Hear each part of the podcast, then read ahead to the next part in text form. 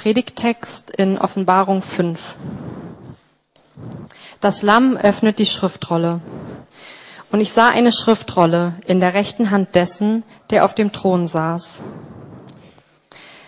Sie war innen und außen beschrieben und mit sieben Siegeln versiegelt. Und ich sah einen starken Engel, der mit lauter Stimme rief, wer ist würdig, die Siegel dieser Schriftrolle zu brechen und sie zu öffnen? Aber niemand im Himmel oder auf der Erde oder unter der Erde konnte die Schriftrolle öffnen und lesen. Da weinte ich, weil man niemand finden konnte, der würdig war, die Schriftrolle zu öffnen und sie zu lesen. Aber ein Ältester sagte zu mir, weine nicht. Siehe, der Löwe aus dem Stamm Juda, der Erbe aus der Wurzel David hat gesiegt. Er ist würdig, die Schriftrolle zu öffnen und ihre sieben Siegeln zu brechen. Und ich sah ein Lamm, das wie geschlachtet aussah. Es stand zwischen dem Thron und den vier lebendigen Wesen und inmitten der 24 Ältesten und hatte sieben Hörner und sieben Augen. Das sind die sieben Geister Gottes, die in alle Teile der Erde ausgesandt worden sind. Es trat vor und nahm die Schriftrolle aus der rechten Hand dessen, der auf dem Thron saß. Und als es die Schriftrolle nahm, fielen die vier lebendigen Wesen und die 24 Ältesten vor dem Lamm nieder. Jeder von ihnen hatte eine Harfe, und sie hielten goldene Schalen in den Händen, die mit Weihrauch gefüllt waren. Der Weihrauch sind die Gebete derer, die zu Gott gehören. Und sie sangen ein neues Lied mit folgenden Worten.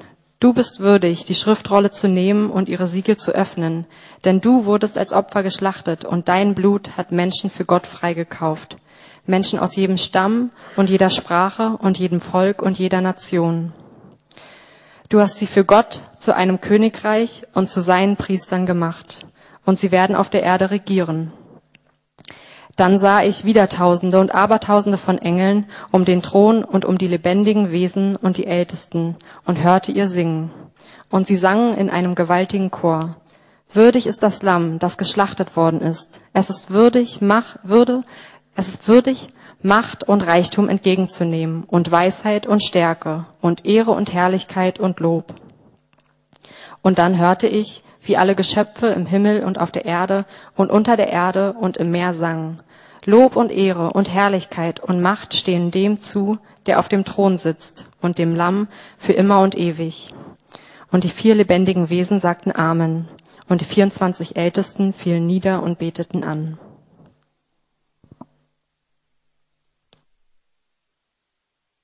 Ja, vielen Dank. Ich hoffe, es war unschwer zu erkennen, dass wir gerade Predigtext gesungen haben und deswegen war es wahrscheinlich auch unter anderem so kräftig, aber auch, weil wir ganze Woche gebetet haben und ich denke, das macht auch einen Unterschied. Mein Kollege Klaus-Günther Pacher aus Bremen, der sagt, willst du einen Christen in Verlegenheit bringen, dann frag ihn nach seinem Gebetsleben. Gebet ist in der Tat eines der großen Geheimnisse auch unseres Glaubens. Wir werden überall aufgefordert in der Bibel zu beten, aber so ganz genau verstehen, wie das funktioniert, tun wir eigentlich nicht. Obwohl es paar naturwissenschaftliche Studien zum Gebet gibt, hauptsächlich im amerikanischen Raum, zum Beispiel in Krankenhäusern. Ähm, da werden dann so ähm, Experimente durchgeführt äh, über Behandlungen. Ähm, und eine Behandlung ist dann zum Beispiel, dass für die gebetet wird. Äh, manchmal wissen das die Patienten, dass für sie gebetet wird. Dann fällt der Effekt unter so einem Placebo-Effekt vielleicht für manche. Manchmal gibt es aber auch solche Studien, wo die nicht wissen, dass für die gebetet wird. Und es gibt tatsächlich einige Studien, sind auch veröffentlicht worden, wo gezeigt werden konnte, dass Gebet signifikant zu Besserungen führen. Aber es sind nur ein paar Studien und die meisten Menschen auf der Welt, auch hier in Deutschland, wissen nichts davon. Und deswegen bleiben wir meistens, wenn es ums Gebet geht, wahrscheinlich in unseren gewohnten Denkmustern stecken. Viele von uns denken, ob ich jetzt bete oder in China fällt ein Sack Reis um, das macht eigentlich nicht wirklich so einen großen Unterschied. Oder auch die Überzeugung, Gebet ist eigentlich nicht so mein Ding. Gott weiß eh schon, was nötig ist. Er weiß, was zu tun ist. Warum soll ich ihm das noch sagen? Ich denke, für diejenigen, die es recht ernst meinen mit dem Leben als Christen, da ist das Problem, dass viele von uns ganz oft mit einem schlechten Gewissen rumlaufen, weil wir irgendwas getan haben, von dem wir wissen, dass es nicht richtig war. Und anstatt das gleich mit Gott zu klären und ähm, Vergebung dafür zu empfangen, wieder frei zu sein, werden wir durch das Falsche so ähm, eingewickelt in so eine alte Scham. Und diese Scham, die trennt uns dann von uns selbst, von anderen und natürlich auch von Gott. Wir verstecken uns. Und in dieser Haltung der Scham, des schlechten Gewissens, werden wir uns natürlich nicht an Gott wenden, weil wir eigentlich Angst vor ihm haben, weil wir nicht wirklich glauben können, dass Gott uns dann gnädig ist und unsere Gebete hört. Das ist so ein bisschen unsere Haltung oft beim Gebet. Das Buch der Offenbarung, das hatte ich letzte Woche ähm, gezeigt und können wir auf der Folie sehen, auf der nächsten. Ähm, das ist ein prophetischer Rundbrief aus dem ersten Jahrhundert ähm, an Gemeinden in der damaligen römischen Provinz Asia. Das ist die heutige Westküste der Türkei. Und dieser Johannes höchstwahrscheinlich der Apostel Johannes schreibt eben an diese Gemeinden und möchte sicherstellen, dass es von vielen Gemeinden nach und nach eben gelesen wird. Und ganz am Anfang schreibt er schon, was ihm wichtig ist, was das Ziel dieses Briefes ist. Er sagt, glücklich, wer aus diesem Buch vorliest und glücklich, wer diese prophetische Botschaft hört und sich danach richtet. Und heute möchte ich euch zeigen, dass richtig glückliche Menschen betende Menschen sein müssen. Und ich hoffe sehr, dass ihr das auch erfahren habt, wenn ihr euch eingeklinkt habt in der Gebetswoche hier bei uns in der Gemeinde, wie, wie gut es tut, wenn man sich mal Zeit fürs Gebet nimmt.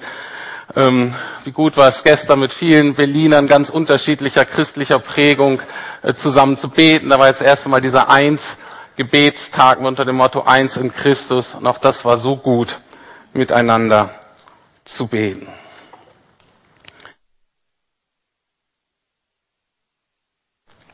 Ich habe heute hauptsächlich zwei Blöcke in der Predigt. Es geht erstmal um die Vision. Wir werden erstmal einen Blick auf Jesus werfen. Das haben wir natürlich gerade schon ganz wunderbar gemacht in der Anbetungszeit, deswegen kann ich das kurz halten. Ähm, wir werden uns aber kurz ähm, die Person Jesu angucken und dann nochmal gucken, was für einen Auftrag hat Jesus eigentlich in dieser Welt. Jetzt und im zweiten Teil, etwas den größeren Teil, werde ich gucken, okay, was ist unser Beitrag an dem Auftrag von Jesus. Und da wird es eben heute hauptsächlich um Gebet gehen, eben um diese beiden Gebetsformen der Anbetung und der Fürbitte. Zur Person Jesu. Ähm, wir machen da weiter, wo ich letzte Woche aufgehört habe. Äh, und zwar, wir sind dann noch in dieser Vision von dem Thronsaal Gottes. Der Johannes sieht ja Dinge, die man sonst nicht sieht, die man auch kaum beschreiben kann. Und da ist er sieht Gott da auf dem Thron. Es ist eine, äh, eine ganze Umgebung von Herrlichkeit, von Schönheit, von, von Pracht. Und erst sieht er nur Gott auf dem Thron. Jetzt im fünften, das war das vierte Kapitel, und im fünften Kapitel wird praktisch näher rangezoomt und guckt man sich mal so die Details an. Und da wird deutlich, dass Gott eine Schriftrolle in der Hand hat. Und in dieser Schriftrolle äh, steht geschrieben, welchen Plan Gott mit dieser Welt verfolgt und verfolgen wird. Also was Gott tun will in dieser Welt. Und das Problem war aber, dass keiner, also kein General, kein Herrscher, ähm, kein Kirchenfürst, kein Engel, keiner hatte das Recht, war in dem Sinne berechtigt, diese Rolle zu öffnen. Und für den Johannes war das ein ganz schrecklicher Moment und er fängt an zu weinen, er ist bestürzt. Und ich habe mich, warum bestürzt ihn das so? Johannes war in einer wirklich bedrückenden Situation. Er war bedrängt. Alle seine Freunde, die Apostel, sind alle ähm, hingerichtet worden, sind alle gestorben, sind selber bedrängt. Äh, das römische Reich ähm, regiert oft durch, ähm, durch Machtmissbrauch, durch Gewalt. Und er merkt dann, wenn sich diese Rolle nicht öffnet, wenn, wenn das nicht deutlich wird, wie es weitergeht, dann, dann hängen wir hier fest. Und er sagt, das kann doch nicht sein. Mein Leben, das Leben der Gemeinde, das Leben dieser Welt muss doch auf dieses Ziel weiter zusteuern, was Gott sich gedacht hat. Und da weint er und ist erschüttert. Und dann aber kommt eben doch die Person, die in der Lage ist, diese Schriftrolle zu öffnen. Und ich lese nochmal die Verse aus Kapitel 5, Vers 5. 6a und 8a. Aber einer der Ältesten sagte zu mir, weine nicht. Siehe, der Löwe aus dem Stamm Juda, der Erbe aus der Wurzel Davids, hat gesiegt. Er ist würdig, die Schriftrolle zu öffnen und ihre sieben Siegel zu brechen. Und ich sah ein Lamm, das wie geschlachtet aussah, und als es, in der, als es die Schriftrolle nahm, fielen die vier lebendigen Wesen und die 24 Ältesten vor dem Lamm nieder. So, und jetzt, ich weiß, es ist komische Sprache, wenn ihr neu seid, wenn ihr noch nicht auf die Bibel gelesen habt, denkt ihr, worum geht's hier? Okay? Ich versuche, das, das Wesentliche zu erklären. Erstmal wird Jesus hier beschrieben als Lamm und als Löwe gleichzeitig. Und das ist eine wirklich seltsame Kombination. Wie kann ein und dieselbe Person Lamm und Löwe zugleich sein? Gegensätzlicher kann ein Charakter wohl kaum dargestellt werden. Ich habe versucht, das in einem Beispiel deutlich zu machen, weil wenn man jetzt länger so die Bibel liest, dann gewöhnt man sich an so komische Sachen. Ähm, das ist einerseits gut, weil man sie ein bisschen besser versteht, aber manchmal ähm, sind wir auch geimpft gegen diese Dramatik oder dieses Komische, was da eigentlich steht. Und ich habe jetzt ein blödes Beispiel mitgebracht. Aber ich hoffe, das zeigt euch ein bisschen, wie sonderbar das eigentlich ist mit dem Löwe und dem Lamm. Stellt euch vor, Bayern München präsentiert im Sommer ihren neuen Star-Einkauf. Okay, ein richtig toller Transfer. Goretzka ist nicht schlecht, aber eben den absoluten Topkracher für viel Geld und der sicherstellt, dass sie nächstes Jahr das Triple gewinnen. Okay, und dann kommt die erste Pressekonferenz und dann wird dieser Mann vorgestellt und der sitzt im Rollstuhl. Und alle würden sagen, okay, was soll das denn? Das ist doch völlig unmöglich. Der kann ja nicht mal gehen. Wie soll der uns hier zum Sieg verhelfen? Genau so ist das, dass es uns wirklich, wirklich schwer fällt, dieses absolute Unbegreifbare zu verstehen, dass Jesus eben den Sieg erringt durch seinen Tod, durch Leiden. Der Löwe steht offensichtlich für diese siegreiche Komponente. Der Löwe ist das stärkste Tier, hat überhaupt keinen natürlichen Feind. Der kann sich erlauben, 20 Stunden am Tag rumzuliegen und zu schlafen, weil ihm nichts passieren kann. Hier wird gesagt, Jesus ist sozusagen der Stärkste, er ist der Sieger. Er hat alle wiedergöttlichen Mächte ein und für alle Mal besiegt. Und dann ist Jesus aber auch das Lamm, eben das Opferlamm, das die Sünde der Welt getragen hat. Und das war die Art und Weise, wie er den Sieg errungen hat. Wenn ihr so wollt, ist in diesem Bild Ostern zusammengefasst in den beiden Punkten Karfreitag und Ostersonntag. Das ist ja das, wo wir Christen uns immer wieder dran erinnern an Karfreitag stirbt Jesus und es sieht aus wie die allergrößte, peinlichste, schrecklichste Niederlage der Weltgeschichte. Und alle sind frustriert, alle sind enttäuscht, alle denken, ich habe aufs falsche Pferd gesetzt, wie konnte ich nur so doof sein? Erschütternd. Und dann am Ostersonntag, plötzlich, völlig unvorbereitet, steht Jesus auf von den Toten, zeigt, dass er mächtiger ist als der Tod, zeigt, dass der Teufel keine Macht hat und er neues Leben für alle Menschen und für diese Welt bringt. Und das ist der Punkt dieser Passage, ist auch ein zentraler Punkt der Offenbarung. Jesu Sieg eben durch Leiden. Jetzt gucken wir uns Jesu Auftrag an. Und zwar steht der in der Offenbarung ein bisschen weiter. Offenbarung 11, Vers 15 steht, die ganze Erde ist jetzt zum Reich unseres Herrn und seines Christus geworden und er wird in alle Ewigkeit herrschen. Okay? Das ist das, was wir glauben, das ist das, der Auftrag. Dass Jesus jetzt am Kreuz und durch Auferstehung, das was jetzt im Himmel geschieht, dass er in der Lage ist, jetzt sein Reich des Friedens, der Gerechtigkeit, der Liebe, wo er regiert, dass das aufgerichtet wird auf der Erde, schließlich auf neue Himmel, neue Erde. Aber das ist das, was Jesu Auftrag ist. Und wie schafft er das, diesen Auftrag? Er schafft es eben als Lamm und als Löwe. Und die Offenbarung macht total klar, was für uns, was für Jesus gilt, gilt auch für die, die zu ihm gehören, gilt auch für die, die ihm nachfolgen. Anders ausgedrückt, eine siegreiche Kirche ist letztlich oder muss eine herausgeforderte, eine bedrängte, eine angegriffene und eine leidende Kirche sein. Und wir sehen das in der Kirchengeschichte immer da, wo Kirche reich, selbstgefällig, sicher wurde, ähm, hört das starke Wirken Gottes auf und es wandert geografisch zu einer neuen Gruppe, zu einer neuen Volk, wo Gott wieder neu anfängt. Gestern habe ich auf diesem Gebetstag ähm, mit einigen verfolgten Christen gebetet. Man konnte den unterschiedlichsten Gruppen beten und ich habe dann mit Geschwistern aus Syrien, Irak und Ägypten gebetet. Und es war so beeindruckend, obwohl die, ich das meiste nicht verstanden habe, weil viele von denen haben halt in Arabisch gebetet, aber dabei zu sein, wie die voller Leidenschaft beten, an Gott festhalten, stärker denn je. Und deswegen freue ich mich auch über diese Unterschriftenaktion als etwas, was ausdrückt, wir gehören wirklich zusammen. Und jetzt die Frage ist, was ist ganz konkret unser Beitrag zu dem Sieg von Jesus, der auf alle Fälle schon geschehen ist am Kreuz und der sich auch auswirken wird und nach und nach jetzt auch schon tut? Was ist unser Beitrag? Und die Offenbarung sagt hauptsächlich zwei Dinge. Das erste ist, dass wir von Jesus erzählen sollen und einen Lebensstil führen sollen, in dem man Jesus wiedererkennt. Das werde ich die nächsten Male ausführen. Ähm, und heute ist der andere Schwerpunkt, der Beitrag ist eben Gebet, Anbetung und Fürbitte. Also ich komme zum nächsten Punkt. Unser Beitrag in Jesu Auftrag ist erstens Anbetung. Anbetung ist eine, wenn nicht die zentrale Frage der Menschheit und jedes Menschen. Und wir Christen machen oft, ähm, wir selber machen oft den Fehler, dass wir denken, Anbetung wäre eine christliche Sache.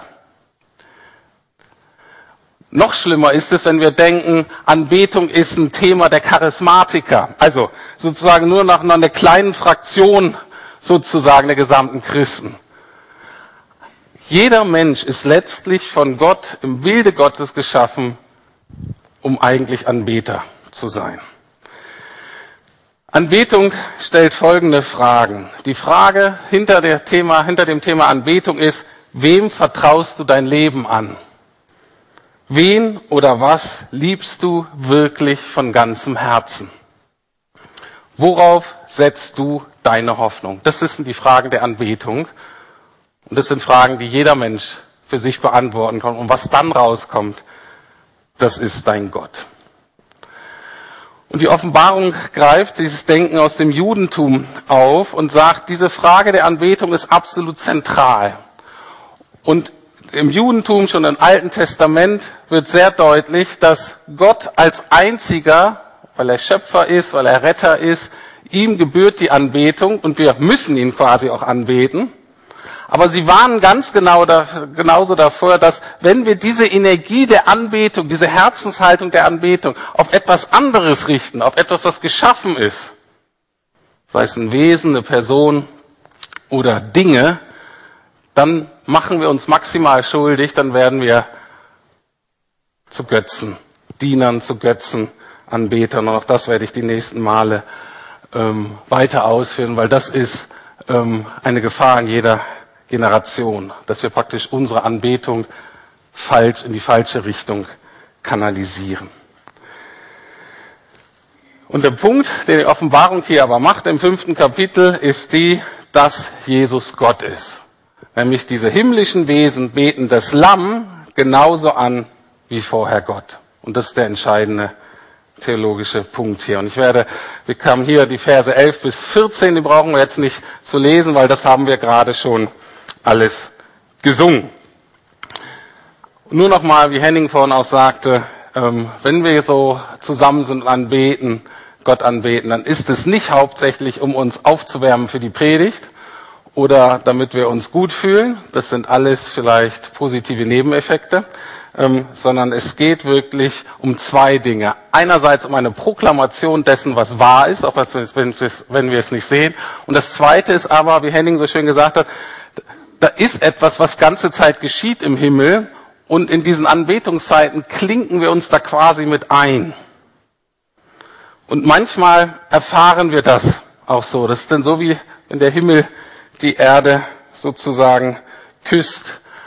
Und es sind einfach großartige Momente, wenn man so ein Gespür davon kriegt, wie großartig das im Himmel ist und wie wir dabei sein können.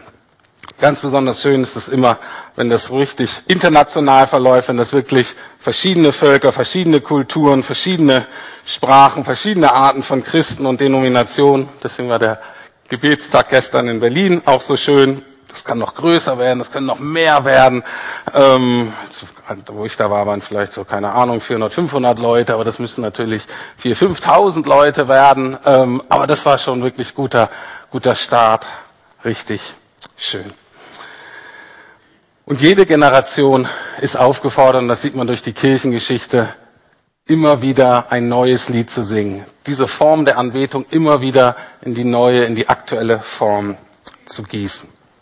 So, das ist unser erster Beitrag und das ist mir ganz wichtig, dass das ein wirklich ganz wichtiger Beitrag ist, diese Anbetung.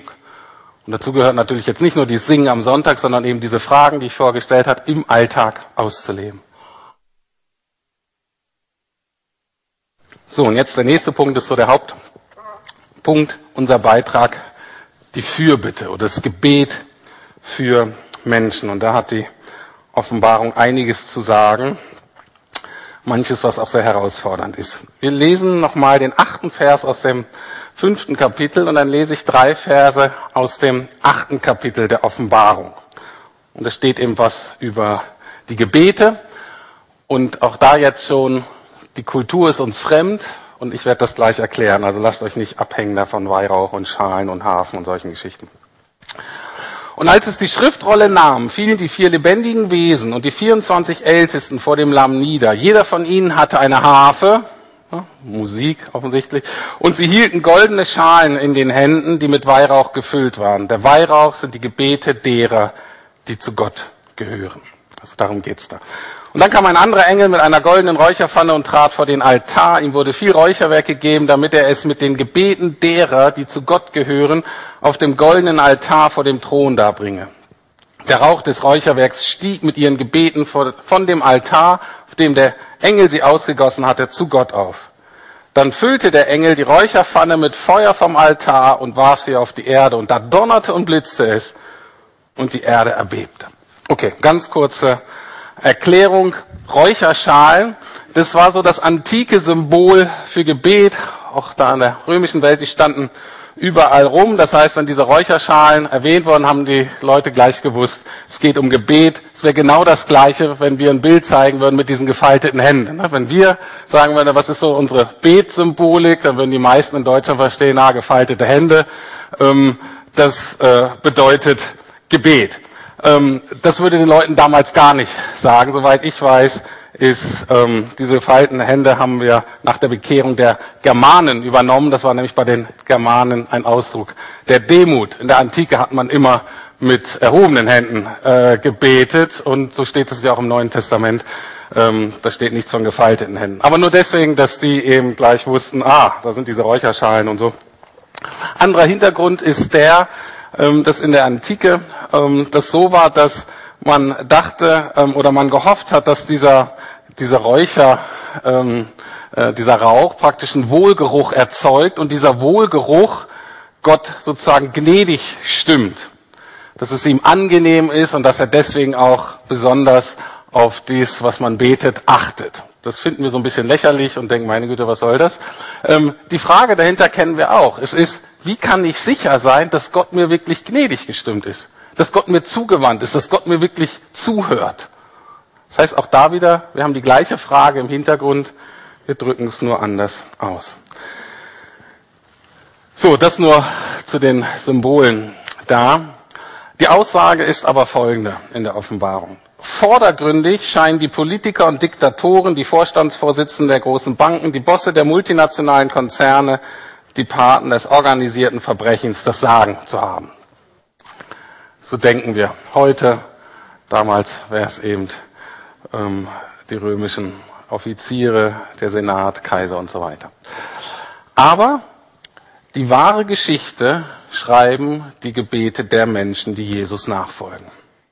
Das Geschick der Welt liegt schlussendlich in den betenden Händen der Gemeinde Jesu. Das ist die Aussage der Offenbarung. Sie ist letztlich die Hoffnung der Welt. Und mir ist deutlich geworden, dass Fürbitte mindestens in zwei verschiedenen Arten und Weisen wirkt. Erstens so, wie wir uns das wünschen und zweitens eher so, wie es herausfordernd für uns heute ist. Ich möchte erstmal zeigen, ähm, wie Gebete ähm, sozusagen wirken, so wie wir uns das alle erhoffen. Kleinen Einschub. Es ist deutlich, dass da im Himmel alle die Gebete ankommen. Und deswegen finde ich es auch so schön, dass wir jetzt mal eine ganze Woche gebetet haben und ich hoffe, dass wir, wir beten einfach viel, weil mir nochmal deutlich äh, wurde, es kommt wirklich alles bei Gott an. Was er denn daraus macht, das wissen wir nicht. Und was er in welche Richtung kanalisiert, das wissen wir nicht. Und ich finde das letztlich auch total gut.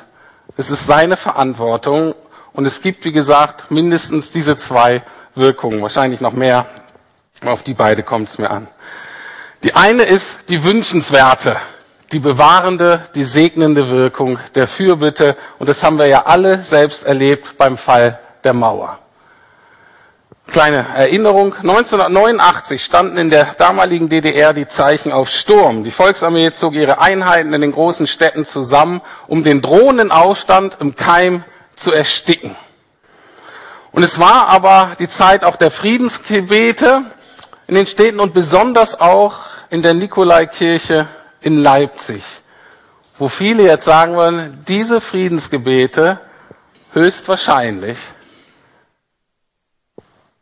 haben es ermöglicht, dass dieser Umsturz ein friedlicher Umsturz war. Und diese Nikolaikirche, die hat so eine Chronik und ich lese euch jetzt kurz was vor aus dieser Chronik der Nikolaikirche aus dem Jahr 1989. Als wir mehr als 2000 Menschen aus der Kirche kamen, den Anblick werde ich nie vergessen, warteten Zehntausende draußen auf dem Platz. Sie hatten Kerzen in den Händen und das Wunder geschah. Allein da stellt euch vor, wir kommen hier raus und da draußen Menschenmengen, die sich nur freuen, uns zu sehen und denken, was ihr da getan habt, ist fantastisch. Der Geist Jesu erfasste die Massen. Armee, Kampfgruppen und Polizei wurden auch mit erfasst, in Gespräche verwickelt und die zogen sich dann zurück. Es war ein Abend im Geist unseres Herrn Jesus, denn es gab keine Sieger und Besiegten. Es triumphierte niemand über den anderen, keiner verlor das Gesicht. Und wir sagen, Halleluja, das wünschen wir uns, dass Gebete so eine Wirkung haben. Und es dürfen wir nicht vergessen, genau so liebt Gott zu wirken. Aber es gibt auch eine zweite Wirkung und die ist für unsere Art von Christentum und wie wir in den letzten Jahrzehnten geprägt sind, sehr herausfordernd. Aber ich predige es dennoch, weil ähm, das Wort das so sagt. Und zwar in Kapitel 8 steht Folgendes. Dann füllte der Engel die Räucherpfanne mit Feuer vom Altar und warf sie auf die Erde. Da donnerte und blitzte es und die Erde erbebte. Das ist eine wirklich schwierige Stelle. Und wenn man weiter liest, ist das Problem, dass die noch schlimmer wird, als es auf den ersten Blick schon scheint. Und zwar scheint es wirklich so zu sein, dass wir beten und Gott zerstört als Antwort darauf die Erde. Wir beten um Frieden und es ereignet sich stattdessen eine ökologische Katastrophe, die dann zu Kriegen und Spannungen führt. Und wir müssen uns fragen, wie kann das sein? Unsere Gebete sollen doch Not und Leid verhindern, oder? Ja, aber anscheinend nicht immer. Ein Schweizer, von dem ich selber sehr viel gelernt habe, ist Manfred Engeli, der sagte, wir haben äh, in den letzten Jahrzehnten im Westen ein falsches Gottesbild ähm, entwickelt und er sagt, wir glauben nur noch an einen Verhinderer Gott. Aber Gott ist nicht nur ein Verhinderer Gott, das tut er zwar sondern er ist letztlich ein Rettergott. Okay? Er verhindert nicht nur das Böse, sondern er rettet aus dem Bösen und aus der Not. Natürlich wünschen wir uns alle für uns selber und für die Menschen, die uns am Herzen liegen, ein gutes, sorgenfreies Leben, dass alles gut läuft. Aber ich hoffe, wir wissen alle, das ist nicht die Realität. Guck nur in dein eigenes Leben für zwei Minuten. Und wenn du ehrlich bist, guckst, wirst du auch da viel Not, viel Leid, viel Schmerz finden. Und wenn du es dir genau anguckst, wird es so sein, dass teilweise hast du das selbst verschuldet und teilweise ist es einfach mit dir geschehen. Wenn wir ehrlich sind, sind wir beides. Wir sind sowohl Täter als auch Opfer und oft eine Kombination daraus. Viel hat Gott verhindert in unserem Leben, hat uns gelingen lassen, hat uns gesegnet. Das kriegen wir oft gar nicht alles so mit. Aber manches und bei manchen vielleicht auch vieles hat er zugelassen. Das gilt nur für unser persönliches Leben. Das Gute ist, wenn man in so einer Stadt wie Berlin lebt, die hat ja sehr viel Lebenswertes, sehr viel Schönes, wofür wir dankbar sein können. Aber man muss nicht lange suchen, um ganz viel Not und Elend und Schmerz und Kaputtes zu finden. Deswegen brauche ich das jetzt hier auch gar nicht weiter aufzulisten. Und die Frage nach dem Leid und woher das kommt, ähm, das ist natürlich eine der ganz großen Fragen. Und ich bin froh, dass ich das heute nicht beantworten muss, sondern ich werde Jesus selber sprechen lassen. Die Grundaussage von dem, was Jesus vielleicht sagt, ist meines Erachtens auch die Grundaussage der Gebete ähm, der Christen in der Offenbarung. Und zwar das ist folgende. Gebet kann nicht alle Not in dieser Welt verhindern. Aber Gebet ist das Einzige, was aus Not Buße machen kann. Gebet ist das Einzige, was aus Not und Schmerz und Elend eine Umkehr zu Gott bewirken kann, die letztlich zum Leben führt. Ich möchte kurz das Wort Buße erklären, Umkehr zu Gott. Ich kann es auch so erklären. Nur Gebet kann Menschen so verändern, und gerade eben oft auch aus notvollen Situationen, dass sie anfangen, erst einmal die volle Verantwortung für ihren Anteil am Leid und Schmerz der Situation zu übernehmen. Und dann im zweiten Schritt diese Schuld auch beim Namen zu nennen und vor Gott und Menschen zu bekennen, damit sie das in Anspruch nehmen können, was Jesus getan hat, nämlich für ihre Sünden zu sterben, um sie mit Gott zu versöhnen. Und das Dritte ist, dass sie anfangen, Gott zu lieben und ihr Vertrauen und ihre Hoffnung allein auf ihn zu setzen. Das bewirkt allein Gebet. Ich möchte es kurz ähm, unterstreichen, diese Argumentation, durch etwas, was Jesus sagt. Wir lesen das in Lukas 13, folgende Situation. Zu dieser Zeit erfuhr Jesus, dass Pilatus einige Leute aus Galiläa hatte ermorden lassen, während sie in Jerusalem im Tempel Opfer darbrachten. Und die waren alle natürlich total erschüttert. Wie kann das zugelassen werden? Und Jesus sagt, meint ihr, diese Galiläer seien größere Sünder gewesen als alle anderen Menschen in Galiläa? Glaubt ihr, dass sie deshalb leiden mussten? Ganz und gar nicht. Ihr werdet genauso umkommen, wenn ihr euch nicht von euren bösen Wegen abkehrt und euch Gott zuwendet. Und was ist mit den 18 Männern, die starben, als der Turm von Siloa auf sie herabstürzte? Waren sie etwa die größten Sünder in Jerusalem? Nein. Ich sage euch noch einmal, wenn ihr nicht Reue zeigt und auf eurem Weg umkehrt, werdet ihr genauso umkommen. Harte Worte und es erklärt auch nicht alles über das Warum und so weiter. Jesus spricht hier letztlich vier verschiedene Gruppen von Menschen an oder erwähnt vier verschiedene Gruppen. Einmal Menschen, die sich für Jesus interessieren und so nah sind, dass sie äh, nachfragen. Also Leute, die bei Jesus sind. Der Kontext macht deutlich, dass diese Botschaft auch die Leitung, damals die Pharisäer, also die religiöse Leitung der damaligen Zeit hören sollte. Die dritte Gruppe von Menschen waren ähm, politische Opfer eines Tyrannen, der die einfach mal umgebracht hat, weil er wollte. Und die vierte Gruppe waren Opfer, von wir, wo wir sagen würden, da kann eigentlich keiner was für, wo, wo liegt der Fehler, vielleicht Naturkatastrophe, einfach ein Unglück mit diesem Turm. Und die Frage nach dem jeweiligen Warum des Leides wird nicht beantwortet.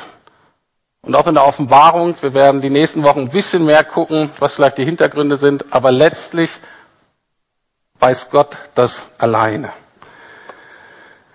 Aber die Frage nach dem Warum wird also nicht zufriedenstellend beantwortet, aber die Frage nach dem Wozu, die ist für alle Gruppen gleich. Nämlich unsere Buße, Umkehr zu Gott.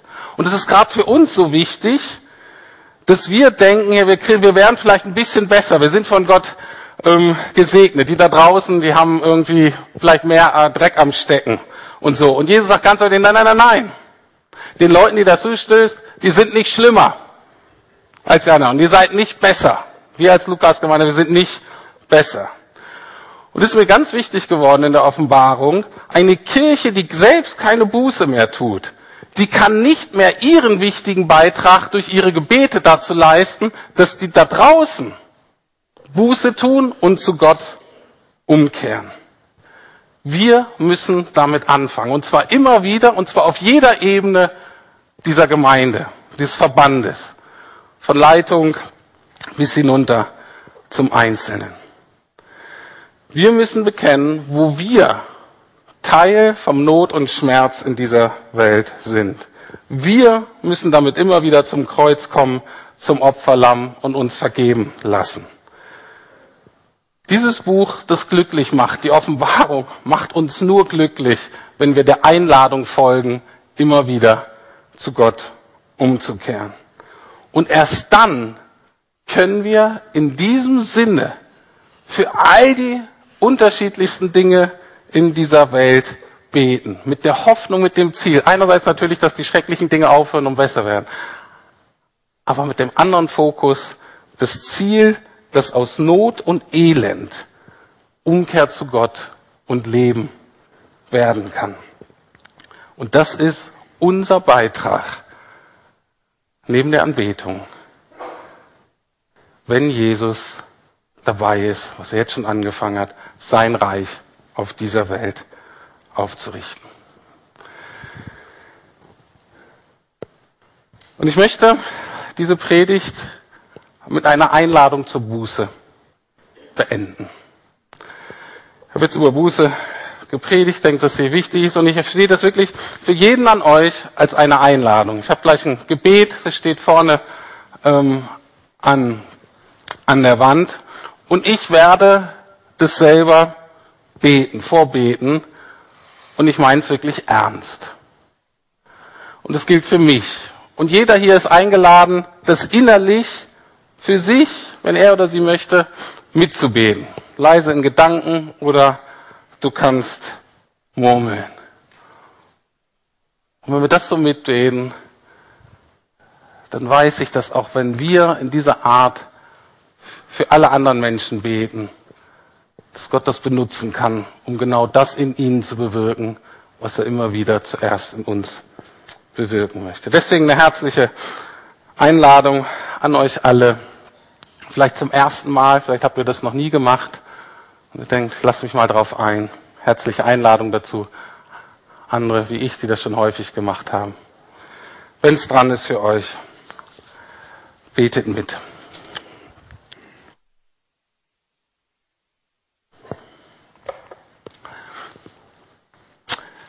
Herr Jesus Christus, danke, dass du für mich am Kreuz gestorben bist, damit ich eine Beziehung zu Gott haben kann.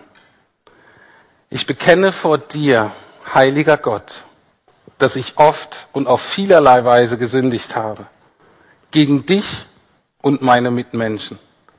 Ich bin schuldig geworden in Gedanken, Worten und Taten, im Bösen, das ich getan und im Guten, das ich unterlassen habe. Ich nehme jetzt in Anspruch, was Jesus für mich getan hat. Denk an mich in Barmherzigkeit und vergib mir meine Schuld. Weil du dein Leben für mich gegeben hast, gebe ich dir mein ganzes Leben zurück. Ich gebe dir meine Vergangenheit, meine Gegenwart und meine Zukunft. Ich gebe dir meinen Leib, meine Seele, meinen Geist. Hilf mir durch die Kraft des Heiligen Geistes so zu leben, wie es dir gefällt. Ich danke dir, dass mein Leben sicher aufgehoben ist bei dir. Amen.